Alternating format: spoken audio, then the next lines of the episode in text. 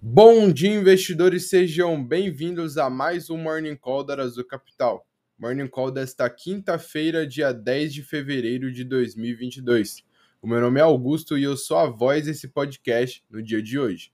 E para começarmos, a frase do dia é: Você tem que entender de contabilidade, você precisa.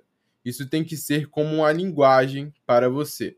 Warren Buffett, o maior investidor de todos os tempos. Nas notícias do cenário Brasil, a inflação pelo IPCA fica em 0,54% em janeiro, maior taxa para o mês desde 2016. Já o resultado acumulado em 12 meses atingiu a marca de 10,38%, acima dos 10,06% observados em 12 meses anteriores. A taxa de janeiro de 2022 ficou abaixo da mediana das projeções de 42 instituições financeiras e consultorias, ouvida pelo valor dado, de uma expansão de 0,56%. O resultado ficou dentro do intervalo das projeções, que iam de 0,41% e 0,65%. Comércio nacional fechou 2021 com alta de 1,4% no volume de vendas. O volume de vendas no varejo nacional caiu 0,1% em dezembro, frente a novembro, na série com ajuste sazonal, segundo a pesquisa mensal do comércio PMC, divulgada pelo IBGE nesta quarta-feira. Com isso, o comércio teve taxa de crescimento de 1,4% em 2021, frente ao ano anterior, após alta de 1,2% em 2020. Já nas notícias de empresas e mercados, a Vale reduz distância da Rio Tinto e ruma para retomar liderança em minério. As minas australianas da Rio Tinto produziram 84,1 milhões de toneladas da matéria-prima siderúrgica no último trimestre do ano passado. Em seu relatório de produção de quinta-feira, a Vale reportará 85,6 milhões de toneladas, de acordo com a estimativa média dos analistas. CAD aprova a venda da Oi Móvel para Claro, TIM e Vivo, com restrições. As três concorrentes adquiriram os ativos em leilão judicial em dezembro de 2020 por 16,5 bilhões de reais. Agora, com a aprovação do CAD e da Anatel, TIM Claro e Vivo terão de cumprir o acordo de compromissos acertados com as autoridades, a fim de mitigar os riscos de formação de um cartel. Já no cenário político brasileiro, o PSB vai propor regras para diminuir o protagonismo do PT em federação. O PSB vai sugerir alteração no chamado quórum qualificado para aprovação de decisões. A ideia que será apresentada amanhã durante reunião de cúpula partidária em Brasília é passar de dois terços para quatro quintos o total de votos necessários para deliberações na Assembleia da Federação.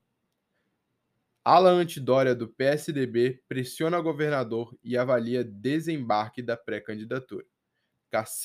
Caciques do partido estão insatisfeitos com o desempenho do eleitoral de Dória e criticam as ações do governador paulista dentro do PSDB. Na pesquisa Datafolha mais recente de dezembro, o governador recebeu entre 3% e 4% das intenções de voto. Os expoentes do grupo Antidória se reuniram na última terça-feira. E as outras duas opções de apoio do PSDB seriam Simone Tebet, do MDB, e o Eduardo Leite, governador gaúcho, que perdeu as prévias do PSDB para o próprio João Dória. No cenário mundial, a Europa busca alternativa para gás com temor de conflito na Ucrânia. A maior empresa de energia da Noruega, que responde por mais de 20% do gás entregue à Europa, aumentou a produção dos enormes campos do Mar do Norte à medida que a escassez da oferta da região elevou os preços do combustível a níveis recordes. Os países europeus entraram em contato com, a, com exportadores de gás, como o Azerbaijão e o Catar, para avaliar o potencial de mais suprimentos caso o conflito da Ucrânia escale e reduza os fluxos russos. Moscou negou repetidamente que planeja invadir o país vizinho. União Europeia propõe plano de 43 bilhões de euros para produzir semicondutores. A União Europeia, que esteve na vanguarda do desenvolvimento de chips, viu sua participação de mercado cair nas últimas décadas para apenas 9% da produção global. Mas a escassez de semicondutores, que freia a indústria automotiva há três anos com fechamento forçado de muitas fábricas, causou um choque. As tensões geopolíticas em torno da China, bem como a pandemia, aumentaram a conscientização sobre a necessidade de produzir na Europa esses componentes essenciais, importados principalmente de Taiwan e da Coreia. Nos mercados internacionais, o avanço no mercado de ações dos Estados Unidos ganhou ritmo no final da tarde da última quarta-feira, conforme a trégua no sell-off dos títulos do Tesouro Americano trouxe alívio aos investidores preocupados nas últimas semanas com o aperto da política monetária. Os mercados acionários asiáticos estão sendo negociados principalmente em alta nesta quinta-feira, estendendo os ganhos recentes, seguindo as indicações amplamente positivas de Wall Street da noite para o dia, já que as ações de tecnologia espelharam seus pares no Nasdaq, e os operadores reagiram em algumas notícias otimistas sobre os lucros co corporativos.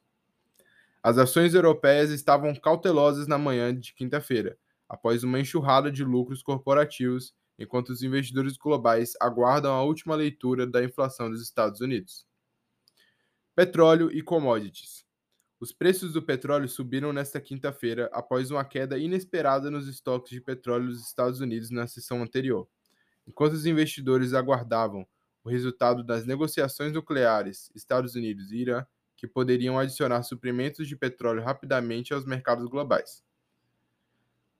O gás natural. Os preços do gás natural continuaram a cair na quarta-feira, testando um suporte crítico.